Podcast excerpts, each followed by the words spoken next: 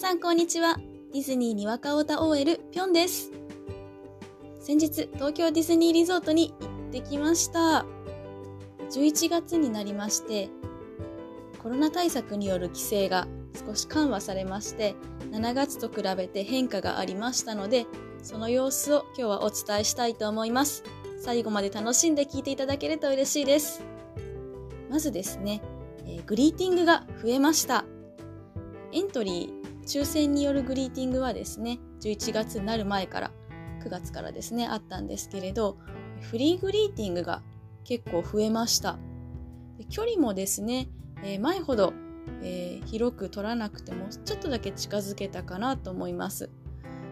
えー、フリーグリーティングっていうのはあのキャラクターがですね、まあ、突然あの時間とか決まってなくて現れて一緒に写真撮ったりですとかコミュニケーション取れるっていうものに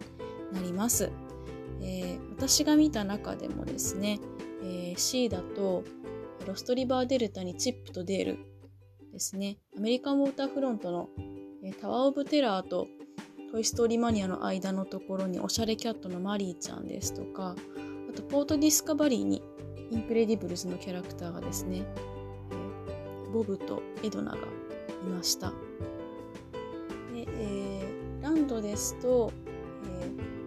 新エリアと、えー、トゥーンタウンの間ぐらいのところにですねピノキオのキャラクターですとか、えー、いましたのでいろんなところで、えー、身近にグリーティングやってますね、えー、あとトゥモローランドにグリーンアーミーとかねいっぱいいました。突然ふっと現れるのですごい楽しかったです。どうもディズニーシーののレオナルドチャレンジのところにジャック・スパローも現れると聞いたのですごい会いたいなと思います。で、えー、そういったジャック・スパローですとかあとフェイスキャラクターもですねグリーティングが増えたっていうのが大きな特徴かなと思います。フェイスキャラクターっていうのはまあ人間のキャラクターっていうんですかねあのプリンセスですとかピーターパンですとか、まあ、そういったお顔を出しているキャラクターっていうことになります。さすがにねすごい近くではグリーティングできないみたいなんですけれどそれでもですねなんかプリンセスに会えたりですとかそれだけですごい嬉しいなと思いますのでこういった、えー、グリーティングどんどんどんどん増えてねなんかサプライズが多くてワクワクするディズニーリゾートであってほしいなって思います。えあとですね新エリアもまた少し変わりました。まずショップですねビレッジショップスっていうお土産屋さんなんですけれどあの今まではあの商品の展示しかなくて購入はできなかったらしいんですけれど購入もできるようになりまして商品も普通にあのガラスケースの中ではなくて置いてありますのであらゆる角度からですね近くから見ることもできます。あと、えー、タベルヌ・ド・ガストンっていう、えー、新エリアディズニーランドの新エリアのレストランなんですけれどちら基本的には予約しないと入れないんですけれど予約をしなくてもテイクアウトなら入れるようになりました、パンのメニューが多いのであのテイクアウトで食べることもできると思いますのでいろんな人に食べる機会が増えたっていうのはすごいいいことじゃないのかなって思います。次にですねアトラクションに乗れる人数っていうのが増えました。例えばランドですとプーさんのハニーハントですね。こちらはあの1台につき今まで違う団体の人は乗せなかったりですとかあと「いつはスモールワールド」も1列空けてたりとかしてたんですけれどそれがなくなりました。ディズニーシーだとインディ・ジョーンズが乗り物にアクリル板をつけて空いてる列をなくしてました。で、えー、スプラッシュマウンテンですとか、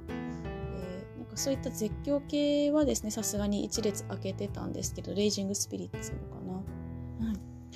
なんですけれど、えー、そういったものがですね、えー、一列空けて載せるっていうのが減りましたので待ち時間が今までより少し減ったことになります。待ち時間なく乗れるようになったのは嬉しいんですけれど大丈夫なのかなっていうのはちょっと思います。ただマスクは着用してますしそのアトラクションに乗ってる時間が濃厚接触かっていうと、違うっていうことが、明確に分かったので今回規制緩和になったのかなと思いますただこの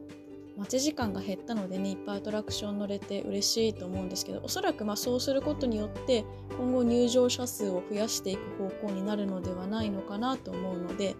またそうすると待ち時間増えることにはなると思うので、えー、今がもしかして一番、えー、いい時なのかもしれないですね。是非アトラクションいっぱい乗りたい人はチャンスだと思って今のうちに行った方がいいかなと思います。でまああえて言うならちょっと残念だなと私が思いましたのが、えー、アルコール消毒液の設置がま減ったというか目立たない場所に置かれるようになったなっていう印象を受けました実際の数数えたわけじゃないので変わってないのかもしれないんですけれど印象としてはそんな感じでした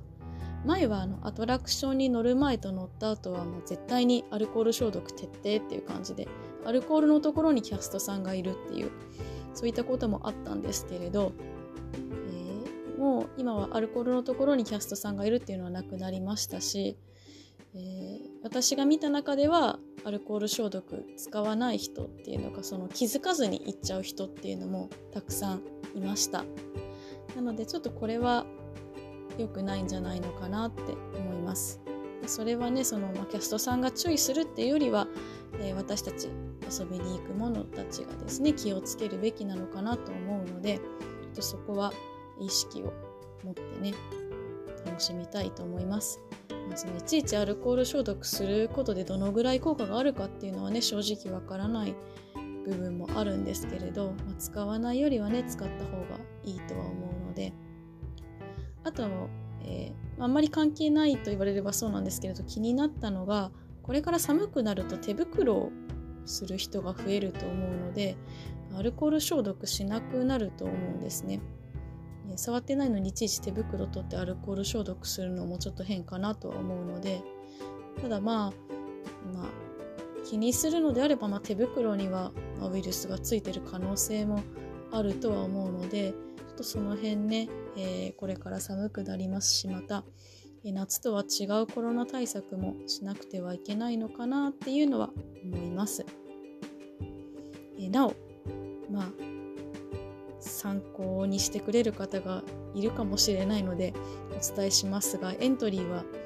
えー、ランドもシーも行いましたが、ベイマックスのハッピーライド以外全部外れました。グリーティング難しいですね。抽選で、えー、グリーティングに当たっていったのはまだ1回もないのでいつになったらチャンスが巡ってくるかなと楽しみにしてます。そういうわけでベイマックスのハッピーライドね初めて乗れたので、えー、これは嬉しかったです。とってもハッピーで CD も買っちゃいました。はい、えー、以上、えー、11月の、えー、ディズニーリゾートについてでした。これからね行こうと思ってる方が参考にしてくれたら嬉しいです。それじゃあまたね。バイバーイ。